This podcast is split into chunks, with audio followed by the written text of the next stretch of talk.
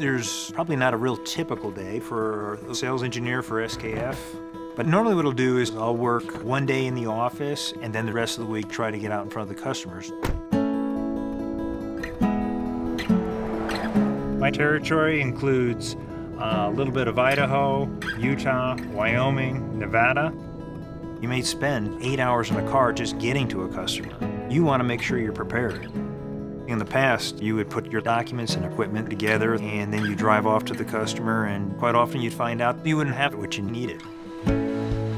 Now, today, of course, that's different. I've got everything I need on my iPad. Today, I'm visiting a cast iron pipe manufacturer. They're using a lot of our products in various applications.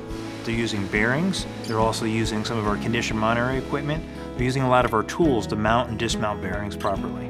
There's hundreds of different types of bearings, and then there's thousands of different applications. So what we rely on is being able to have quick access to proper literature and documentation. The shelf app is kind of like a bookshelf, and it allows us to put all of the literature, presentations, all this information that we need to rely on for our day-to-day business. I can create a new shelf and then I can just move and drag things over so when I'm in front of the customer, it's all in one spot and we can quickly go over everything. And when they have a question, you have the ability to search right there on the spot.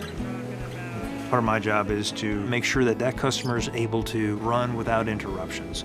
If a manufacturer stop production, you could be talking $60,000 an hour.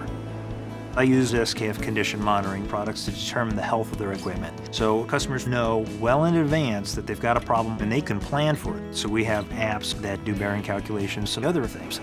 We've developed this new app that'll do motor shaft alignments. The better that alignment is, the longer the equipment's going to last and the customer's going to have less downtime. The new app will calculate where do you need to move that motor to get it in a perfect alignment. And when you're done, you can send a report very quickly to your boss, to the manufacturer.